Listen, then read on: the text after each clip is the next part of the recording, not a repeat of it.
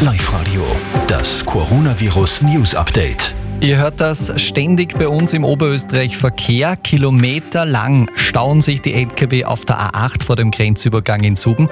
Daniel Korczak, das soll jetzt besser werden. Ja, Innenminister Karl Nehammer hat gerade in einer Pressekonferenz in Wien gesagt, das sei ein Riesenproblem. Man müsse schauen, dass die Versorgung nicht zusammenbricht durch diese Staus.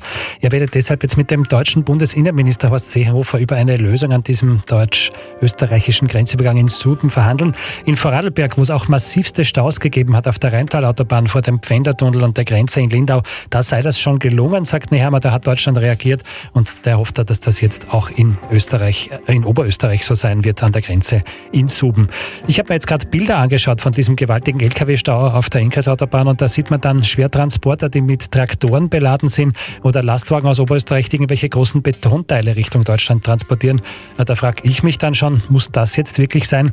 Weil solche Güter fallen wohl eher nicht unter das Thema Versorgungssicherheit und die Lebensmitteltransporter, die stecken dann mittendrin im Stau.